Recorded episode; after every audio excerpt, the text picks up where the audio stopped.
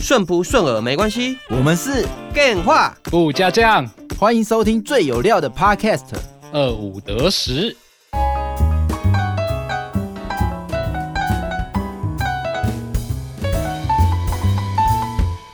顺不顺耳没关系，我是二五得十的严大姐。然后呢，今天二姐还是没有来，因为我们上一集请到了 AB，那当然呢，AB 好不容易来一趟嘛，那当然是一次要录两集，所以今天呢，我们二五得十呢，美味的汤还是我们可爱的 AB，那 AB 可以跟大家打一声招呼吗？？Hello，大家好，又是我，我是可爱的汤 Abby。要讲自己可爱，真的还要蛮有实力的。我们真爱有没有听上一集？如果你没有听上一集的话，我真的觉得你可以听一下，因为我们上一集呢，Abby 有分享一个我我都觉得蛮意外的一个经历，就是一无所有的一个算是游戏嘛，四天三夜的活动。嗯，在这个活动之中呢，Abby 就有发现是说，其实我们认为一些想当然尔的一些能力。其实很多人都没有的，对不对？AB 对，就是呃，我就是在那个活动中发现了一些，哎，我一直以为是大家都有的东西，而我没有看见自己原来是呃呃，跟跟大多数人相比，我是拥有这项特质、这个天赋的状态，是在那个活动中被发现的。比如说，呃，无差别的跟陌生人互动，原来对这么多人来说是有有障碍的，可是对我来说就是一个。完全没有障碍的事情，可是这件事情是在那个活动中才发现的。嗯，就像我那时候呃说，其实我假设大姐去玩那个四天三夜一无所有的，我对于跟别人要东西，这个我是不害怕的。嗯，因为我觉得说我本来就没有得到。何谈失去？也就是说，我跟别人要这个东西，别人说 “no”，我不要给你。我讲说好吧，那就没有就没有嘛，因为我从来也都没有得到嘛，我就跟下一个人就好了。嗯、那我跟他的互动也不过是就那一当下而已。那我相信我不会记得他，他也会忘记我，就这么过去了。可是很多人很在乎当下的感受。那因为我跟 AB 在以前工作的内容都是我们是做业务开发的工作，所以我们觉得这个部分就觉得我们是没有什么。所以刚才 AB 也说。诶，他知道是说，的确，他呃认为是说，做业务工作的人在这方面是比较没有不会紧张。可是他也看到很多像大老板，他反而这个也是对他来说很大的一关，对不对？因为呃，当然不是说泛指所有的大老板，可是会发现，诶，原来有一些就是可能原本他们在他们事业上很厉害、很强的老板的人。可是，在玩这个活动的时候，他却无法开口跟别人要。但有可能是因为，呃，他已经位居老板的位置很久之后，嗯、他开始无法去呃扮演那种必须要低声下气跟别人要东西的那个角色，他会不适应这个这个角色。所以，有可能的原因是在这边。对，我觉得很多人都是当下不好意思，或当下很害羞。前阵子哈，我们同事都觉得超佩服我的，就是因为我后来又念了那个名传的 EMBA 嘛，学校就说，哎，大姐要不要回去，就是分享一个课程？那我想说，嗯，因为我最近很忙，可是我就觉得说，哎，这个这样的曝光好像对公司也是有帮助的。嗯、你知道，我就非常厚脸皮的说，哦，那我去上课，那请问明报会访问我吗？嗯，那是不是有？呃，同学，如果说他专题讨论是不是有跟这方面相关的话，我也可以贡献一些内容，或者他也可以访问我。那我这样子是曝一次一次做一次事，有三个曝光。对啊，这种东西就是有问就有嘛。对啊，那你问了没有就没有啊，也不会怎样啊，就只是回到原本的状态了。对啊，然后大家都觉得超丢脸的。他说：“那你不会不好意思吗？”我就说：“嗯，基本上就是被拒绝嘛，我不会不好意思啊。可是我会想到比较好的、欸，我说既然他已经肯定我，他才会叫我去分享课程嘛。我也是那堂课的讲师，对，就算没有其他的一些我想要达到那些目的也没关系啊，反正我就是还是去吧，有问就有，没有问就没有，我就敢做这样的事情。”对，我发现啊，在那个活动中，我发现原来很多人是蛮害怕被拒绝这件事情。对，嗯、他们会觉得被拒绝好丢脸，或者是被拒绝之后，他们会觉得很啊，会害怕别人那种异样的眼光。嗯，对。那我刚才突然想起来，我刚才突然发现，就是我觉得这个信念可能有点是大姐以前在她旁边当业务的时候，她给我的，就是别人不会记得你这件事情。对，真的是，真的是大姐跟我分享，我觉得那件事情在我的心中。呃，因为以前工作毕竟在一起工作三年嘛，当然大姐教过我们很多事情。可是别人不会记得你这句话，是我到现在不知道为什么还记得很清楚的。对所以我觉得这个有点影响到我去玩这个活动啊。感谢大姐，因为是真的，因为我回来之后发现很多组员就是他们有障碍，他们说他们看到别人眼神，以及要了一两个不顺利之后就无法再要下去了，甚至有人开始哭嘛。我回来之后就分享，后来他们就发现我要的很好，我要到的金额仅次于队长。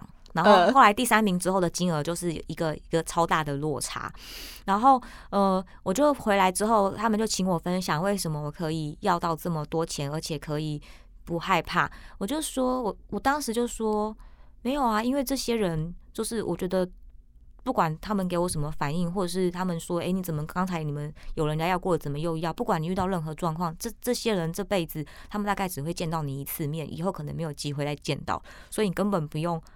我根本不害怕他们到底怎么看待我，是不是在干嘛，在做什么事情。然后我就发现这个信念好像是以前在大姐身边学业务工作的时候，这句话一直在我心中。我就不害怕，我就不觉得别人不会记得我是谁啦。哎、欸，我不知道怎么搞的，我突然好爽，你知道为什么吗？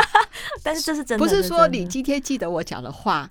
我这个人就是结果论，因为你告诉我你第二名仅次于组长，所以你就是第一名，在我感觉就是你是胜了，你知道吗？我就觉得很开心。嗯，那你看哦，Abby 啊常常跟我讲说，哎、欸，其实大姐你真的很像七号人的个性嘛，对不对？那什么是七号人呢？其实我们今天呢，因为我们这个差不多接近过年要播出了，就是一个过年的特别节目。嗯、其他的特别节目都会说，嗯，现在星座上半年的运势，我们来分。析巨蟹座、双子座，或是什么母羊座什么的。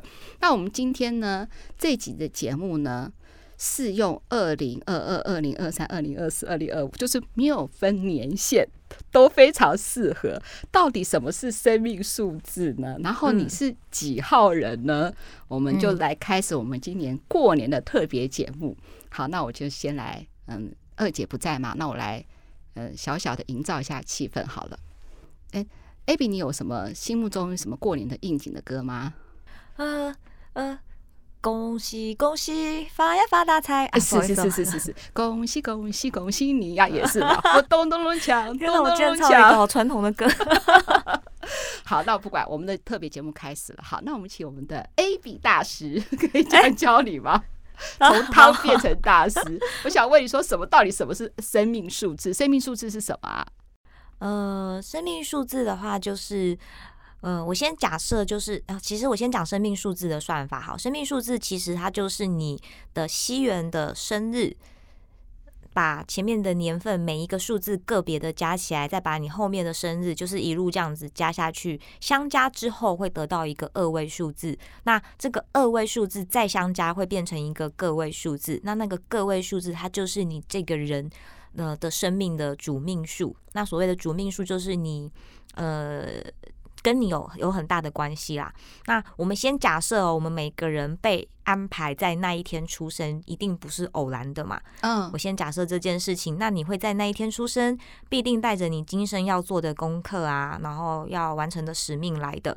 所以你的出生日期相加，刚才讲的嘛，得到的那个数字就是你生命数字最重要。对你来说最最最最重要的数字，就叫主数字，是不是？主命数，主命数。所以举例来说，一九一一好了，一月一号就是一加九加九，嗯，一九一一一加九加一加一加一加一，对，好多一，对对对对，我是。比较好算的嘛，好，那我们来加一下好了。好，一加九等于十嘛，再加两个一就是十二嘛。对，然后在一月一号再加一跟一就等于是十四嘛。那十四的话再相加，对不对？所以一加四就等于五了。对，所以这个就叫做你的主命数字。对，主命数字。所以这个主命数字这样，反正加起来都要回到个位数的话，嗯，那就呃一定是。一到零这样子吗？哎，不可能有零吧？一到九是不是？对，一到九。好，一到九。嗯，那一到九的啊，如果是零，假设假设是十好了，就一加零，那还是呃一十还是要加回一加零，所以就变成一嘛，对不对？对。对哦，好好好。那嗯、呃，那我们就来看一下哈，那一号人是怎么样的人呢？假设你是一号，一号人是怎样的特色？好了，一号。好。那我先讲一号，就是呃，其实每一个每一个数字它都会有一个源呃源头，那么那个源头会致使你变成那个号码的样貌。嗯、那呃一号人他的源头是他内在有一个很深层的我不够好，所以那个我不够好，他会让一号人他终其一生都想要证明自己是够好的，然后他展现的面相呢会是比较自我的。就会是呃，有听过自卑产生的自大嘛？有有有有有。对，一号人就是比较属于这个类型的，就是呃，他的他的那个我不够好，会让他想要展现自己，想要完美，所以他也会呈现一种骄傲的状态。哦，这是处在比较呃。可能状态比较不好的时候，因为我们人都会有分状态好跟不好的时候嘛，那也会有经过修炼之后，你有发现你的课题渐渐的修正。嗯，所以其实呢，我想要说一下，我们过年特别节目分享这个数字啊，并生命数字并不是要来跟大家谈宿命，而是说，哎，在我发现中，我我的我的我发现我的数字是这个的时候，我可以怎么样从呃比较低的能量状态走到比较好、比较高的能量状态。嗯，那。我我知道你的意思，就是说，比如说，假设我是自卑产生的自大感，嗯，那其实在我内心其实是不开心的嘛，因为我很自卑嘛。那可能别人看我又是很自大的人，假设很讨厌我这种个性好了，对，那这个时候我就处在一个比较自卑的，呃，就是比较低能量的状况，对，所以这个时候其实我就必须要审视，就是一下内心其实。呃，发现多发现自己一些优点，知道自己其实不是这么不好的，是这样子吗？呃，一号人对每一个号每个数字都会有一个他要修的功课。那对一号人来说的话，就是他的那个我不够好，就是他产生出来的面向是。是可能是比较骄傲的嘛，当然就是蛮多一号人会，我我解过蛮多生命数字，蛮多一号人是会不愿意承认，但就是说，呃，你观察身边的人，只要是让你感受到骄傲的人，他背后必定必定有一个东西叫做自卑，只是他藏的好或不好而已。Oh. 对，那一号人要修的功课是什么？就是呃，最最重要的事情是他要去呃停止内心的批评跟批判别人。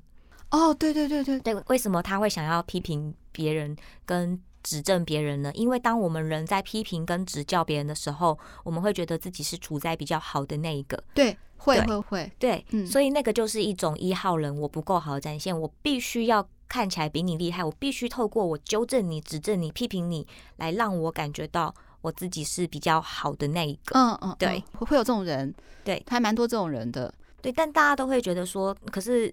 可是这个事情我要怎么修正？大家觉得修正的办法是我自己呃，先先喜先先喜欢自己，不要自卑吗？没有，这个东西有点像是一个循环，就是好像讲因果也不太对。我先这样讲好了，把它把它想象成是大家都觉得因果是一个是一个，好像做坏事就会有。恶报，然后是一种比较大的事件嘛。可是其实因果这个东西，它存在于我们生活中的每一个小细节、每时每刻。所以，当你的内在，你的尺就在这边嘛。假设你的尺有八公尺高，好了，你的内在是会批评别人的，就是你的尺好，它没有达到我八公尺的高度，就是讲话这么难，讲话这么不顺，然后呢没有很厉害，然后做事这么慢。当你的内在有这么多的尺跟批评的时候，这把尺是个双面刃，你也会这样看自己。所以你就会相对的，你就会很很容易批评自己。那容易批评自己，你就会自卑。所以解决的办法是先去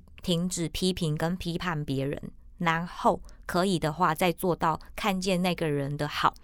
所以哦，你看我刚才说你有一把尺嘛，所以当你很会看见别人的好的时候，你的那把尺就在这边嘛。当你看出去的世界，你很容易看见别人的好。你就很容易看见自己的好，对，我知道，你就很喜欢，我觉得很有道理耶。对对，所以是从先从你给别人的东西去着手。对于一号人的功课是这个。好，那二号人呢？呃，二号人他跟一号是一个蛮妙的存在，因为所有一到九号都会有一个源头嘛。刚才说一号的源头是我不够好，嗯、二号的源头刚刚好也是我不够好。所以一跟二他们是共同的源头，他们是九个数字里面唯二的两个源头，是我不够好。嗯、那可是二号的展现是另外一个极端，二号的我不够好，它展现刚才一号的展现是自我，但二号的展现是他我。他我的意思是什么意思？他我的意思就是说，呃，两个人同样都是我不够好，可是一号是用一种要强的表现来告诉你我够好，但二号是一种我的我不够好，是我没有办法自己给自己肯定跟价值，我必须要透过别人来给我，所以我会变得很讨好他人，迎合他人，然后我必须透过别人说我好。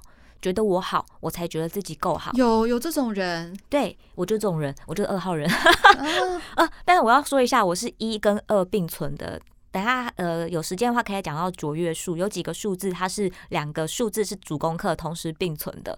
那二号的状态是他的内在的我不够好，会让他变得很他我，就是很以他人为中心。嗯嗯。我们常常都会说，你干嘛那么在乎别人的眼光？对，你干嘛那么在乎别人讲的话？对，嗯、你干嘛那么害怕别人讨厌你？对，这样子，然后别人跟你借钱还不好意思去要回来，这种。呃，我以前就是这样啊，我以前帮公司的人团购，然后团购之后一开始忘记讲运费了，可是其实团购有运费是很正常的，只因为我一开始没有讲，我后面就不好意思要大家去了，然后我就自己吸收了，然后后来朋友听到这件事，他们都觉得。这有什么好不好意思讲的？可是因为他们不理解我这个原生二号人，就是是多么害怕别人讨厌我跟不喜欢我，嗯嗯、所以连要跟要跟团购要收个运费，我都不敢说的。这种就是有这个二号有卡我多严重，就可以从这边看得出来了。对，那三号呢？三号人，三号人他其实他很他的功课非常的明确。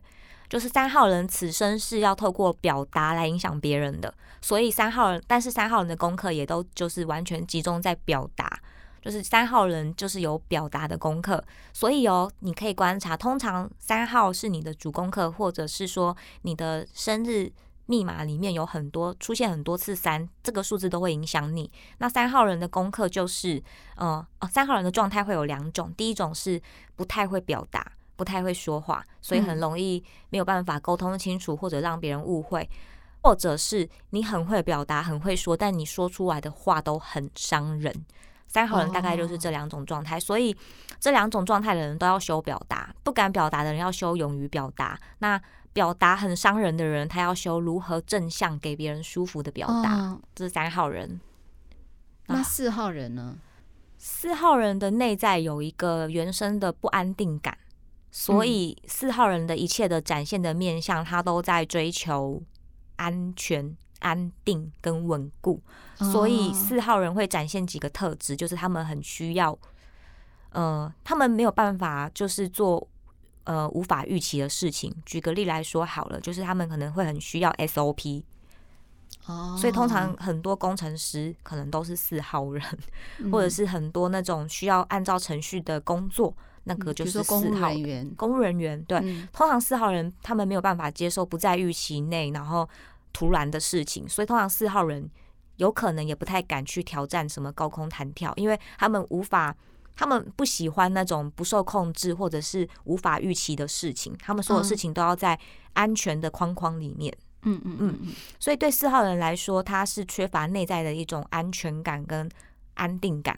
哦，还有个地方可以检视四号人，就是四号人没有办法接受自己的皮夹里面是没有钱的，因为他皮夹里面没有放钱，他可能就会没有安全感。嗯嗯嗯，这很明显了。对，可是实际上其实不会没有钱嘛，就是去领个钱，然后跟别人借一下就有。可是他们会有他们的原生的那种不安全感，会让他们觉得这件事情是没有安全感的。嗯，对，所以对四号人来说，你要修的功课是呃，建立你内在的安定感，那个才是源头。对，那如何安定？就是回到刚才有讲的嘛，你想要获得什么，你要先给别人，所以你就要去搜寻。哎，四号人，你生活中你让谁有不安定感啦、不安稳感啦，或者是你是不是一直在制造别人的不稳定、不安全感？嗯，一旦你去解除这些，并且大量的给别人安定跟安全感的时候，呃，你自己。有点像是，就是回到小因果论嘛。当你大量的给别人这些之后，那个安定感会回到你身上，你就不会再对这么多事情感到害怕跟没有安全感了。嗯嗯，好，Abby 好厉害哦。那我们继续喽。好，五号人呢？呃，五号人的话，他其实有个很明确的特质，他就是很热爱自由。嗯、对。但是五号人处在比较低阶的能量状态的时候，他的自由是带着任性随性的。嗯嗯嗯，对，就是他的自由可能有时候是会让别人困扰的，或者是他的自由里面可能也伴随着呃那个可能是牺牲别人的，或者是说不负责任的。对，嗯、主要是不负责任。就有句话说什么呃。呃，岁月静好是因为有人负为你负重前行。我觉得这句话送给那个低阶能量的五号人是 最适合的。对，嗯，那所以一开始，所以五号人处在低阶能量的时候，可能会比较呈现一种不愿负责、不愿承诺的状态。对，那源自于他内，他已经觉得他自己承受够多，他没有办法再有新的承受了。对，因为他的内在，应该是说他的内在是一种觉得，呃。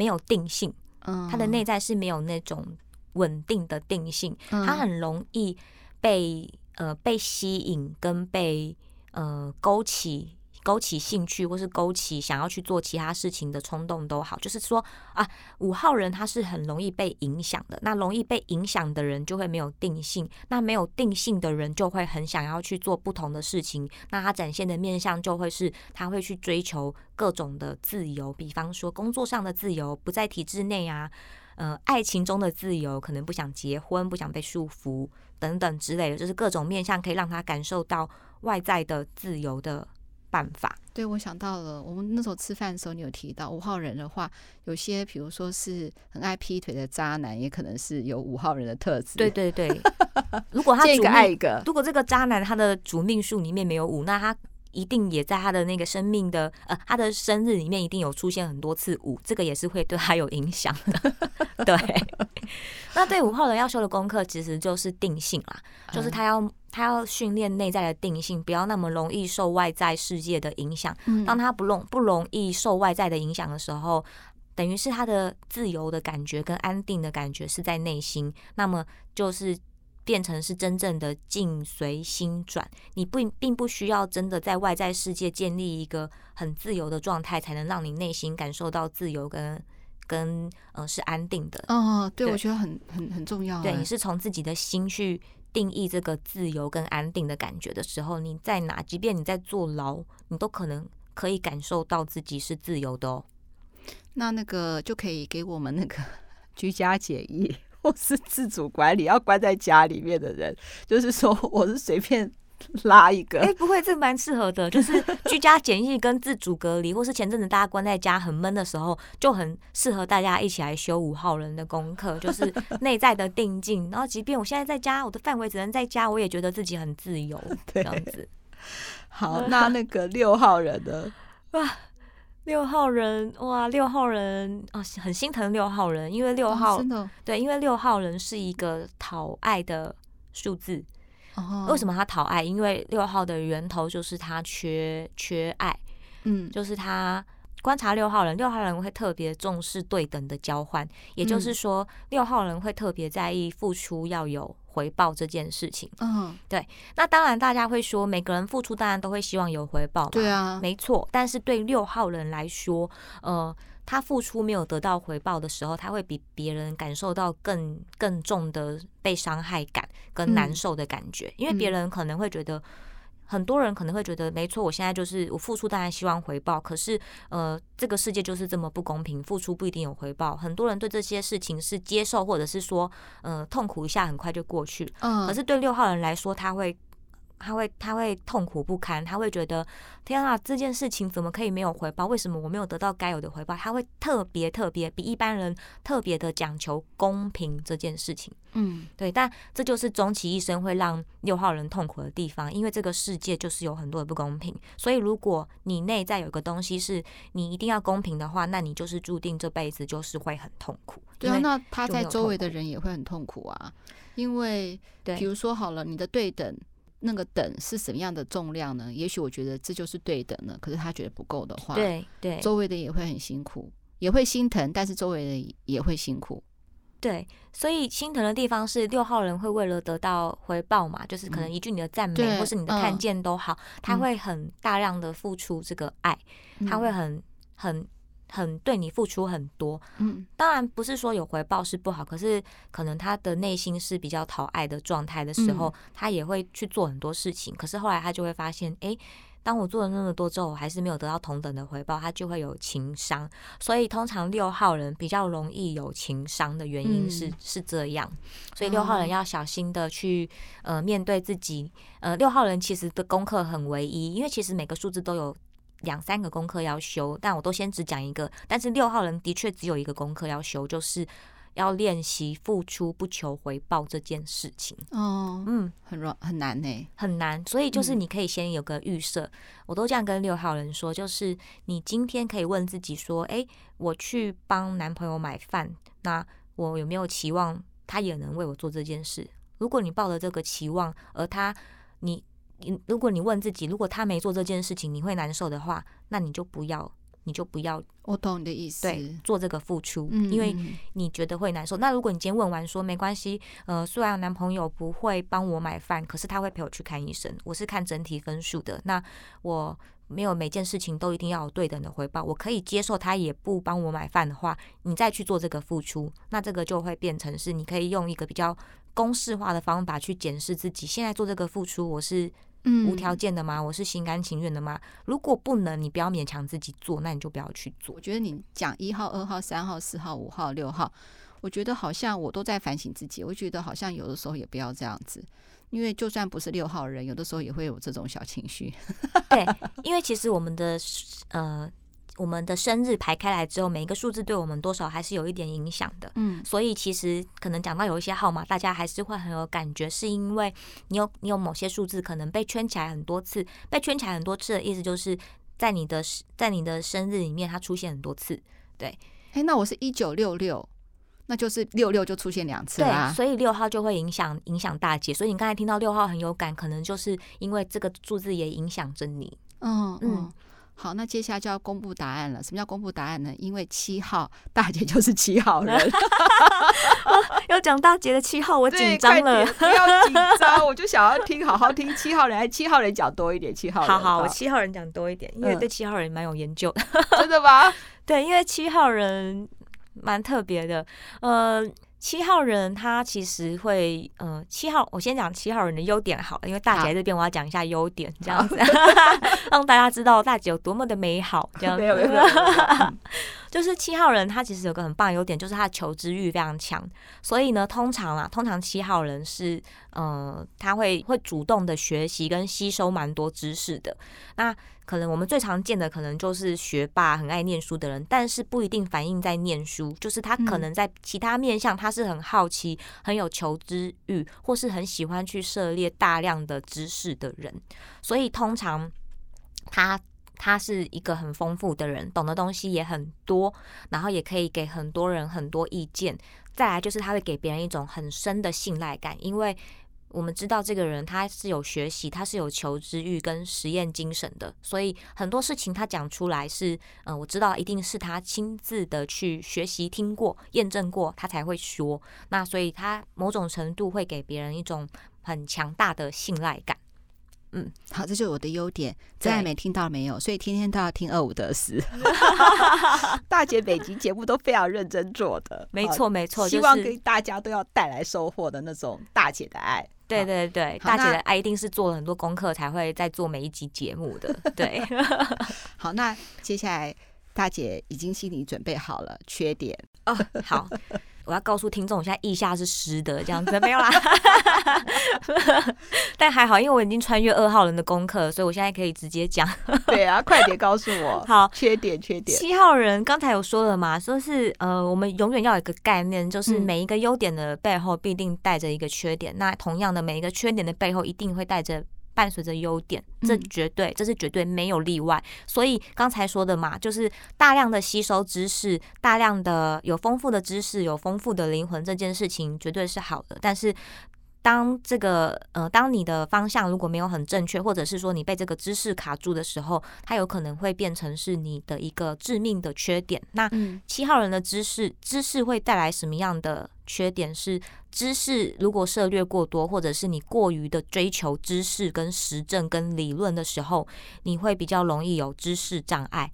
什么叫知识障碍？知识障碍就是说，第一个是你可能因为懂太多，你会拿道理去卡别人。那哦，对对，嗯、这有时候你就很容易就是会造成关系上的不愉快啊，或者是让别人没有那么舒服。然后，而且你很容易去论对错，因为你懂太多了。那懂很多的人，他们就很容易嗯。呃落入输赢的游戏里面，就会变成是什么事情对错是很重要的。但实际上哦，就是你们我们回到生活中，就会回到生命中去检视每一个。每一个点就会发现，哎，其实对错有时候真的没有那么重要哦。有时候人跟人之间的关系跟好感度，那个才是主宰你生命的一个比较大的关键。但是因为七号人会论对错，所以他可能在论对错的过程中会失去了很多可能本来应该很好的机缘或关系。跟真爱没讲，我已经听第二次了。在中午的时候，其实我跟 Abby 已经聊过。其实 Abby 大概讲了一下那个七号人的缺点。我今天听第二次，我还是觉得好有道理哦。因为我就很坚持，甚至我第一次听完的时候，我还是会有依稀觉得是说我一定要这样做啊。比如说我看到这个，我觉得不好的，而且我也确实知道这是不好的。所谓忠言逆耳嘛，我一定要说清楚、讲明白啊，去阻止你做很多很多的事情啊，或者是说我觉得这个是方向是对的，就要照我的方向啊，有的时候我会非常的坚持，就是可能在我坚持的过程，可能就是嗯，不管我的态度或者是我的呃决定，其实对别人来说都是可能是受伤，或可能是不好受的，我都常常忽略这一点，而且我还会，我是因为爱你，我是爱之深责之切，我是因为呃怕你走冤枉路，我就会有很多很多道理跟理由来巩固我。希望你这样做，或者是我建议你这样做，或是我认定对的方向，你要往那边走，就会很坚定。所以我就忽略那个过程呢。对，所以七号人通常比较容易出现的是，呃，争对错，还有得理不饶人。就是、对，我会。对，就是当你踩对了道理之后，你就会呃一直一直往，就是会一定要讲到赢，或者是讲到一直会要把它。呃，争到对为止，或者是不放过那个做错事情的人，嗯、对，所以这个是七号人要注意的，因为七号人要修的功课其实就是，嗯、呃，要记得要活在真理，而不是活在道理。那哦，对对对，那真理是什么？真理就是，呃，比方说我们会觉得这件事情是错的，可是错的就应该要纠正，可是那是道理，但是真这个世界的真理是。我跟你关系好，这才是对的。我让你觉得舒服，我让你觉得跟我相处的时候是没有没有压迫感跟压力的，这个才是真理。因为这个是我们关系好的时候什么都好说，关系不好的时候其实会有很多的，反而会衍生更多的难关跟难题。而事实上，当你在争对错的时候，基本上大家可以回去大量的印证，就会发现，其实当你争了赢之后，其实。事实上也并没有办法真正的影响跟帮到对方，那你还不如先把关系巩固好。那个大姐也要分享真爱很多自己大姐发生的故事，或是旁边发生的故事。即使我不知道他是几号人，可是就会因为这样子发生的一些事情。嗯，我觉得 AB 真的讲很很有道理。好，嗯，那我们要进入八号人了。八号人呢？好，哦，八号人，八号人很常被讲是一个出老板的数字。为什么八号人会成为老板？那就跟他内在的源头有很大关系。那八号人的源头是一个，他内在有一种缺的感觉，就是匮乏。八号人的原生有一种匮乏感。那一个内在匮乏的人，他就会想要，他想要多嘛，他想要那种满的感觉，他想要那种丰盛跟多的感觉。那一般人，我们如何感受到自己是拥有跟很多跟很丰盛呢？就会去追求名权利，因为名跟权跟利是最容易让我们感受到，在物质上面最容易感受到自己是拥有很多的人。嗯，对，所以呃，他处在低阶能量状态的时候，他会去比较容易去追求这些东西，就是多的感觉。所以他会通常八号人会很努力的赚钱，很努力的工作，很努力的想要成功，因为他想要名权跟利。嗯，那可是呢，八号人。他来到高阶的状态，他会变成是一个很轻易丰盛的老板的原因，就是因为他年轻的时候为了追名权利，透过了很多努力，但是在这个追求名权利的过程中，他会发现呃，再多的名权利都跟快乐没有相正相关，就是他会发现那些东西无法带给他真正的快乐跟开心，他才会转而去追求。哦，原来我内在的缺不是要靠名权利来填补，而是必须，嗯、呃，我要想办法找到让我自己内在轻易丰盛的办法。所以通常啊，八号人到后期他会走到，他会走到一种比较像是嗯、呃、给予。给予的状态，诶，所以蛮多老板、企业主到后面会做很多慈善跟善事的原因，就在于他们会悟出了这个真理：是，嗯，原来是在给予的时候，我的内在才是最丰盛的。因为一个一个可以给予的人，代表他有嘛，有我有，我才能给出去。所以当他能够给出去的时候，代表他他的内在的状态是。丰盛的，但这件事情跟钱没有关系哦，因为有些人可能身价破亿，要捐个钱还给不出去，可是有些人可能月薪三四万，他可以为了一个灾情就把自己的一一整个月的月薪捐掉，嗯嗯嗯，所以这种人其实他们内在才是真正的丰盛跟有，因为他不害怕失去，对对对，嗯。嗯所以，所以八号人来到高阶状态的时候，他就不需要再靠那些外在的物质，就是即便是一本书跟一一杯茶，他都可以觉得很丰盛跟美好。嗯，很棒。嗯嗯，好，那九号人呢？九号人他是一个九号是一个很灵性的数字。嗯，对。那为什么九号是灵性的数字？因为你看哦，其实这个数字是有顺序的，就是一号、二号、三号都是还在修很内在的功课嘛，表达啊，然后我们的内内在价值，一路来到了九号，因为其实已经前面的功课的可能都修过了，是一种圆满的状态，所以到九号你就要提升到灵性的境界。所以通常九号人他会有一个，呃呃，他会。比较容易对身心灵或是对灵性的东西有兴趣，或者是说他会对比较容易对空灵的东西是有兴趣。但是如果九号人处在处在低阶的状态的时候，他可能会不小心太太过灵性太飘而不落地。什么叫太过灵性太飘不落地？举个例来说，好，你可能九号人可能会很追求。宗教信仰，或者是说，呃，沉迷于打坐、冥想、去深山修行等等之类。但我不是说那些东西不好，而是其实蛮多修行的人会，其实呃，他们看似在啊，这样好像会有点批评，但没关系。应该是说那些修行是好的，可是你要伴随着你回到你的现实生活中的那个功课要面对跟处理。但是蛮多人是在追求身心灵的过程中，是完全放掉自己。该要去面对的现实的课题，我知道过与不及都不好。对对，所以就是他们是比较飘在空中的，嗯、或者是说都是飘在呃道理，可是实证、实战跟实作的部分是比较少的，等于是比较不落地的那种修行者，就偏掉了啦。嗯嗯嗯嗯嗯，对，所以九号人要要。要修的功课是如何让你的修行更落地，所以，呃，九号人要做的事情是可以每天固定做一件事情，是跟呃，因为灵性这件事情就是太飘，就代表是你都是想居多而行动少。对，对我正要讲，就可能是落于想法而不会实际行动。对，嗯，所以九号人要修的功课是，呃。要大量的行动，就是要更多的执行力。举个例来说好了，就是嗯，呃，随便乱讲，你可能设定自己连续二十一天，或是连续三十天每天运动，这也是一种修行。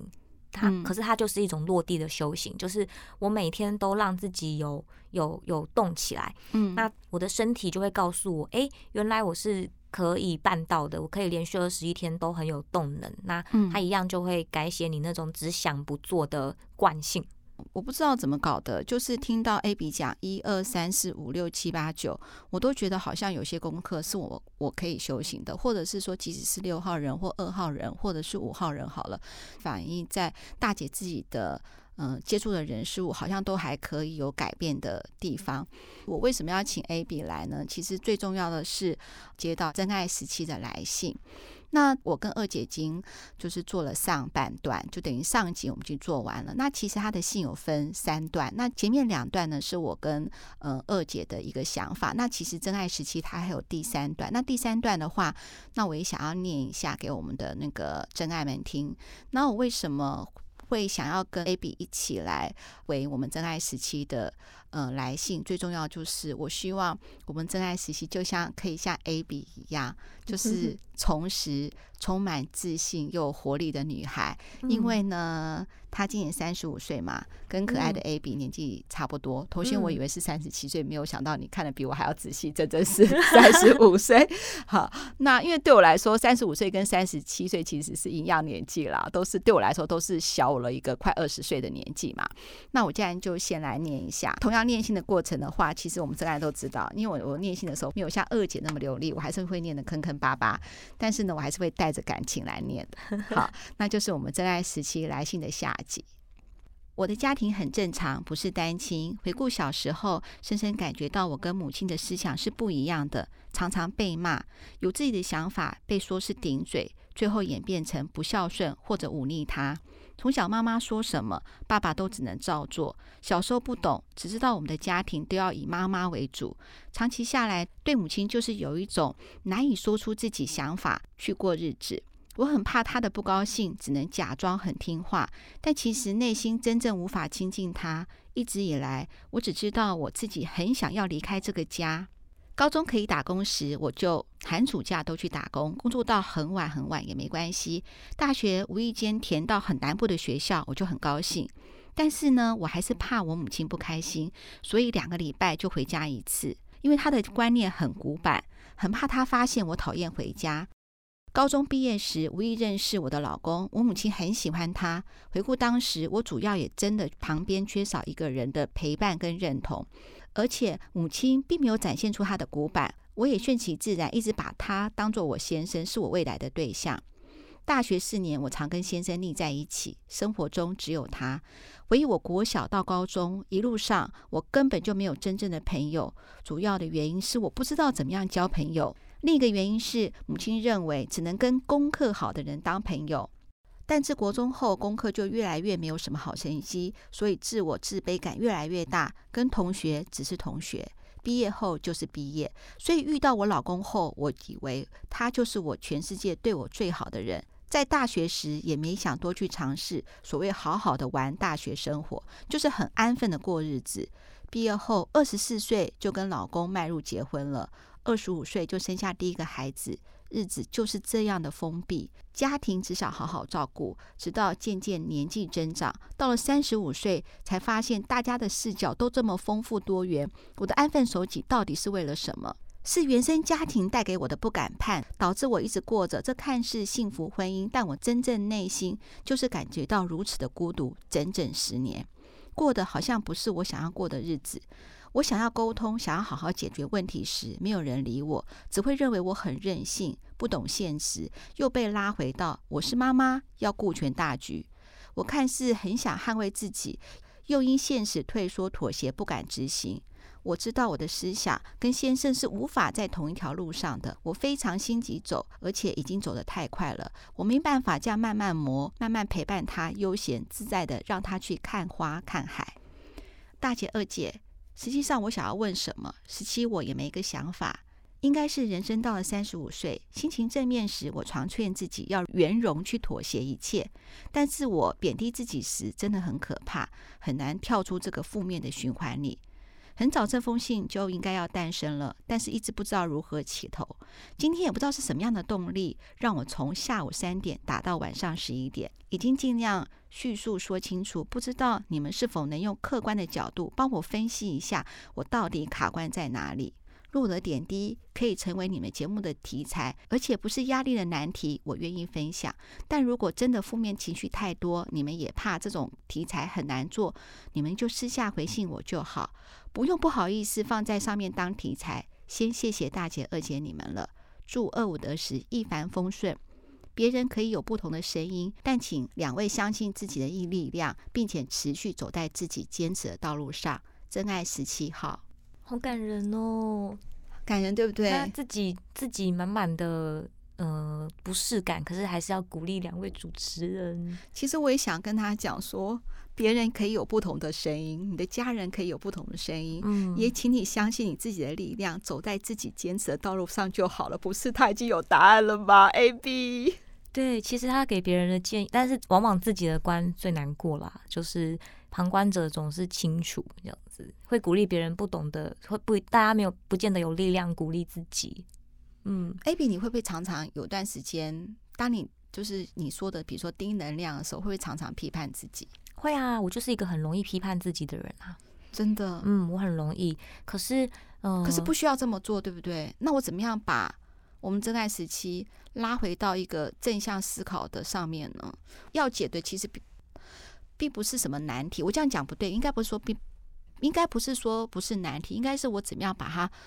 对自己重新有自信，就像你一样。AB，我觉得真爱时期这件事情，就是觉得我跟真爱时期的成长过程蛮像的。我觉得真的吗？真的，我觉得就连他现在遇到那个要想要转换的那个萌生这个转换念头的年纪，也跟我一模一样。我觉得是一个很奇妙的缘分，因为我在事前有先阅读过这封信嘛，我就觉得就是他。历程跟我很像，只是状况不太一样，但是整个的遇到的事情是类似的。就是我的家庭状况也是，我是爸爸很权威，所以爸爸的权威让我没有自信，不能做自己想做的事情。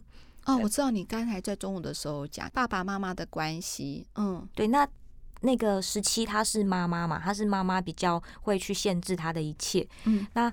呃，这种无力感，其实我也是一直延续到去年，因为我觉得这个东西的确就像十七讲的一样，就是它也伴随着我，一直让我到到呃三十五岁这个时间点。但是，呃，就是呃前面有分享嘛，就是我有幸，我刚才在在看到这个信的时候，在又在听大姐念一遍的时候，我还是觉得很很澎湃，是我觉得很自己很幸。运遇到了很多帮助我的人跟贵人，甚至是接触到了一些呃，接触到了一组课程。我有这个机缘，让我的生命接触到这些新的可能性跟改变。那我觉得先分享我的经验，就是三十五岁的确是正处在一个我当时的想法，我当时也是觉得正处在一个不上不下的年纪，应该是要准备要升职卡位的时间，可是。呃，我却开始才那个时候才动起了这个念头，想要去做自己喜欢做的事情。其实我也很，我也曾经害怕跟恐惧过，就是十七提出的每一个恐惧，我都有曾经思考过。就是，诶，我这个年纪才要去追梦，会不会太晚？还是我就符合现代人的期待，我就继续做我的。工作啊，然后就升职加薪就好了。嗯、还是我是 in house 嘛，然后现在变成自由接业者。对，因为我在原本的工作中其实已经顺手了，也没有不开心，跟人相处也没有问题，纯粹只是我内在跟十七一样，有一个一直有一个声音浮现，是我好像要去做我更想做跟更该做的事情。但是也像你说的一样，就是身边的人当然就是会觉得，嗯，当然不会。不不见得是很强烈的阻止你，可是你可以感受得到，就是大部分的人会觉得应该是要先守好本分吧。然后以及我当时，当时我我要离职的时候，也是正值新冠肺炎刚爆发的时候。哦，对对对对，嗯，所以那个时候还很多人跟我说：“诶，你要现在离职，现在不好找工作。”就是每每一句话，每一个提醒都会加重你的恐惧。嗯，但是我觉得是呃，我觉得。呃，这件事情是为什么我可以做出这样子的改变？我觉得这边提供一些，提供一些，我我不能说它是一个可以立即解决的方法，嗯、但是我想先举个例子，让你去摸索你这个声音你该怎么处理。就是电影，特别是好莱坞的电影，它有一个东西叫做英雄之旅，就是你可以发现，呃，很多电影都会有这个模式，就是一原本一个小人物，他受到了一个挫折，被打趴之后。那个是他的启动点，然后那件事情启动了他之后，他就跨入了生命的另一个轨道。对，所以呃，我先讲我的启动点好了，就是呢，像钢铁人好了，哎，不知道大家有没有看过钢铁人？没关系，可以，我们也可以先说，假设大家有看。嗯、好，钢铁人他的他也是他的英雄之旅，他的哦，我说的那个叫做受到召唤，嗯、那件事情叫做受到召唤。钢铁人是什么时候被受到召唤的？嗯、就是他本来是一个军火商嘛，也很有钱，生意很好。他受到召唤是，当他被绑架之后，他发现他的军火害死了很多弱势的族群跟人。嗯，这件事情改变了他，他他是被这件事情受到召唤，所以他一回来就收掉公司，决定要重新出发嘛，才后来才有后来的钢铁人。嗯，好，那回来回头看我的。我受到召唤是什么？我受到召唤其实就是，呃，我其实也是一直一个很想做自己事情的，但是我没有勇气，也觉得现实面不可能达成。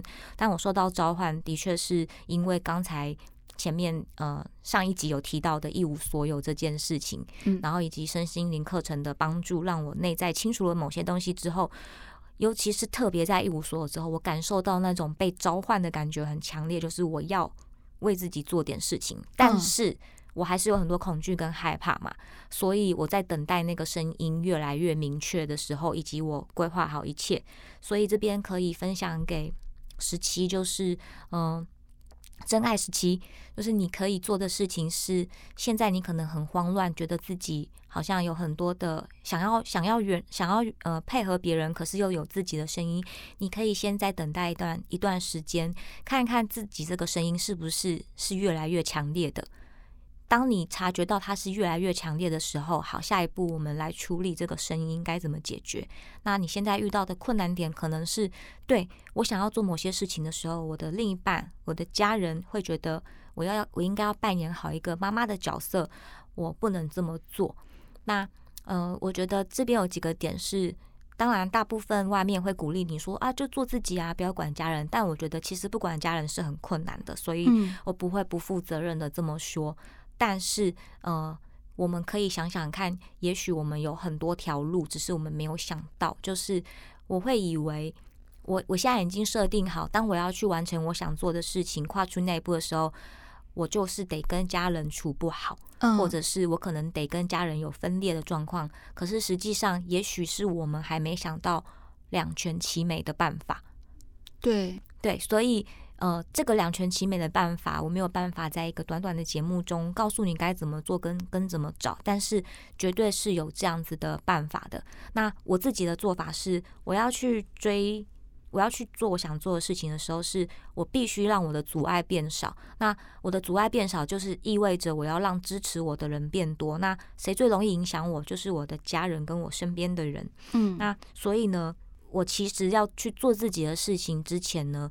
我最先处理的、大量处理的，还是我跟父母、跟朋友之间的关系。嗯，我是呃，虽然我现在分享的东西很正面，可是我是花了很多心血跟努力去经营我跟我家人、跟我朋友的关系，跟身边的人的关系。所以，当我说我想要去做我喜欢的事情，跟去像讲老派的追求梦想也好。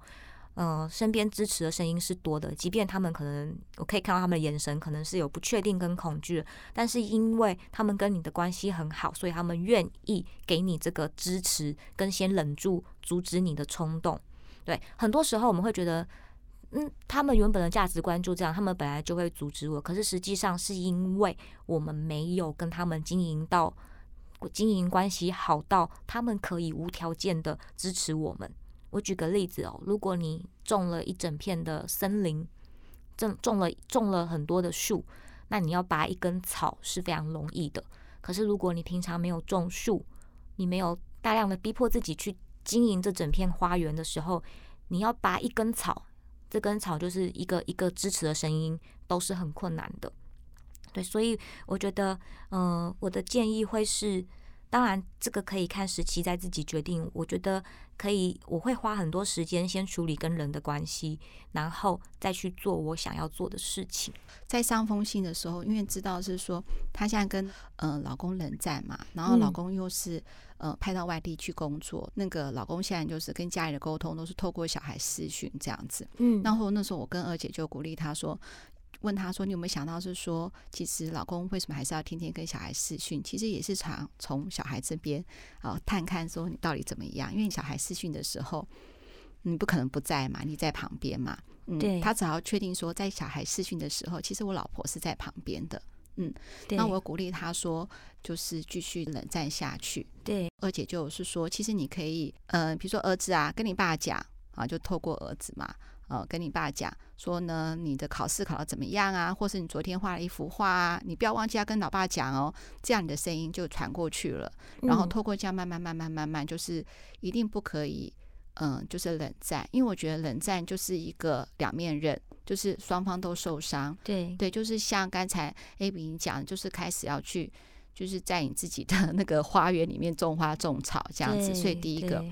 那第二个部分就是她本来跟她婆婆感情很好，嗯，那因为婆婆常常就是可能是劝和的情况之下，也会把一些可能一些比如说为人妻、为人媳妇的道理跟她讲，哦、所以她久而久之也不再想跟婆婆沟通。我觉得这都是很正常的，对对，都很正常。嗯嗯。然后她想要去工作，可是又呃工作呃重新工作本来就不容易嘛，呃虽然她求职不是很顺利，那我觉得可以先从大材小用的工作来做起。嗯嗯，就重新接触新的职场的人事物的时候，就会有一种呃不同的感受。否则的话，你要先应付一个新的工作，还有久没经营的人际关系，都会害怕的。嗯，对，我觉得这样子的话，至少在能力上面，就是呃不用太多的时间花在工作能力上面，就可以先应付，就是有关同事之间的一些人际关系。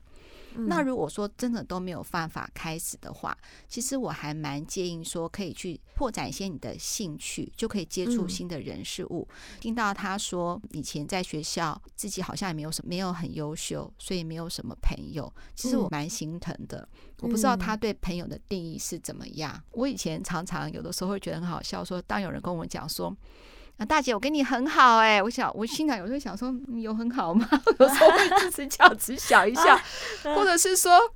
哎、欸，我跟你 Abby，我跟你很好啊！突然看到 Abby 尴尬的眼神的时候，就想说：哦天哪，原来我们两个 没有想象的这么好。对，可是我觉得那又有什么呢？最重要是你自己的感受啊，就是你不需要把人与人之间的关系的标准定义这么高，你都可以说你是我的真爱时期了。那你面对你自己的那些朋友，其实我觉得我的我跟他的关系都没有那么好，其实我是开心的，我是得意的。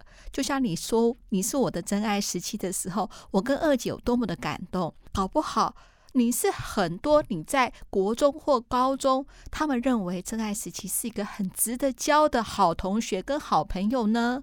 你怎么知道他们是怎么想的呢？嗯，你的想法一定不一样。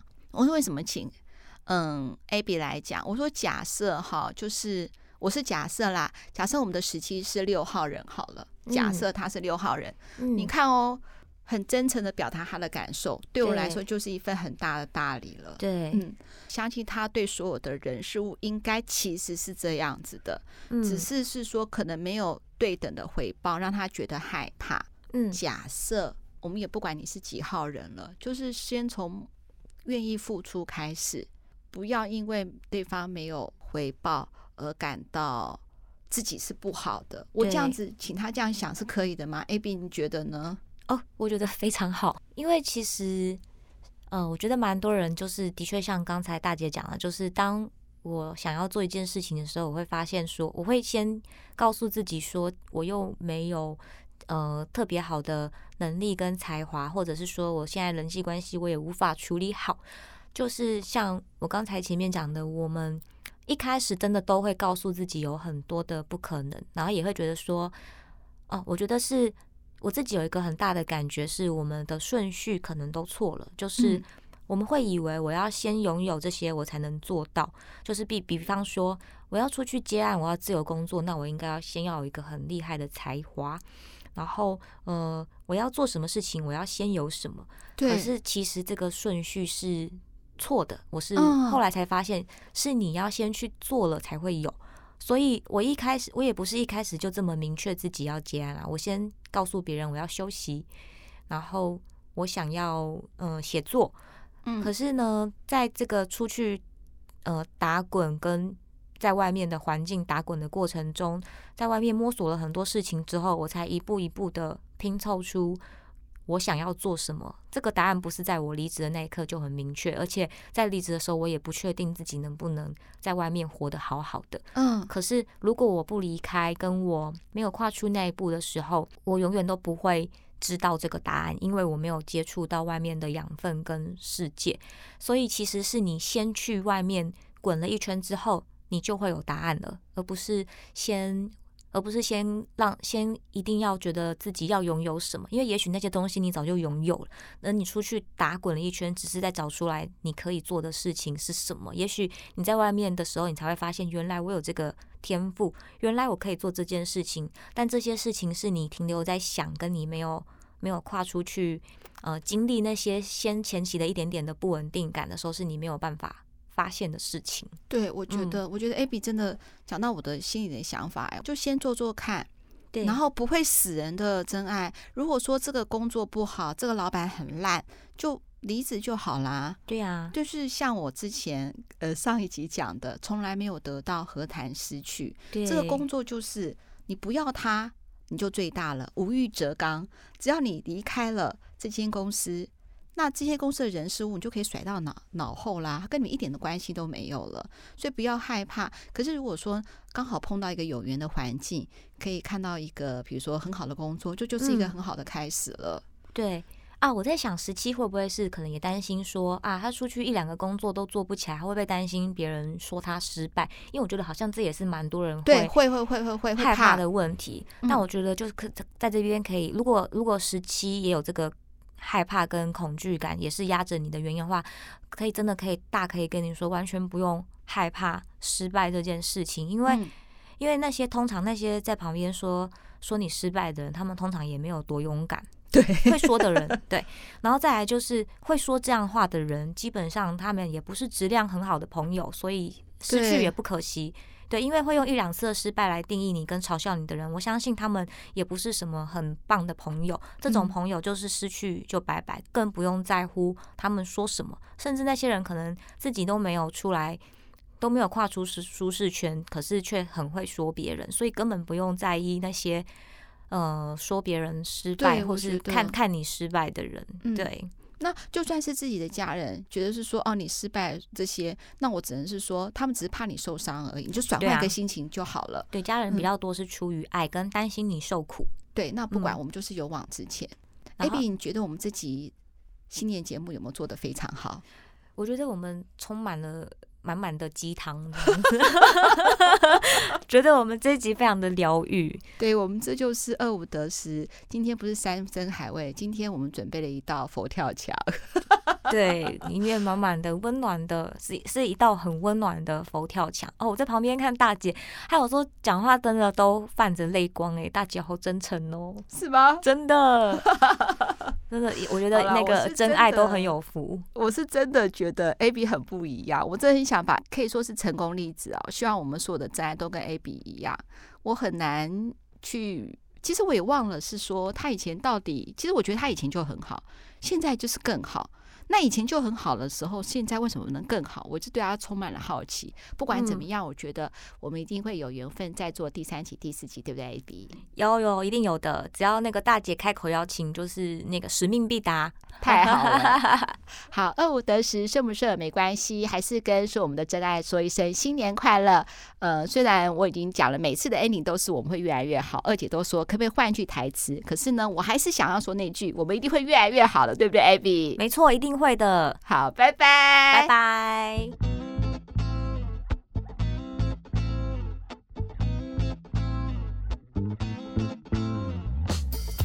你说你已经不懂什么叫感动，你说你已经不懂我的感受。如果你坚持离开，我还能做什么？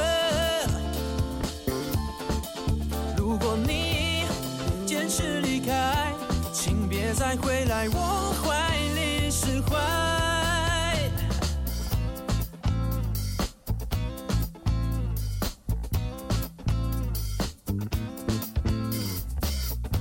你说你已经不想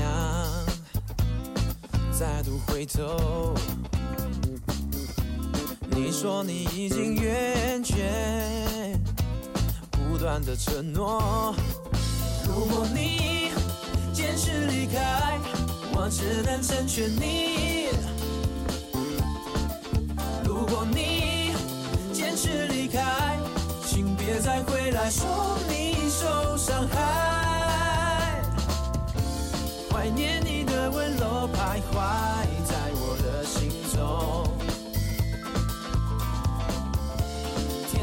真的笑容被践踏，已不复使用。谢谢你的微笑敷衍了我的。伤痛。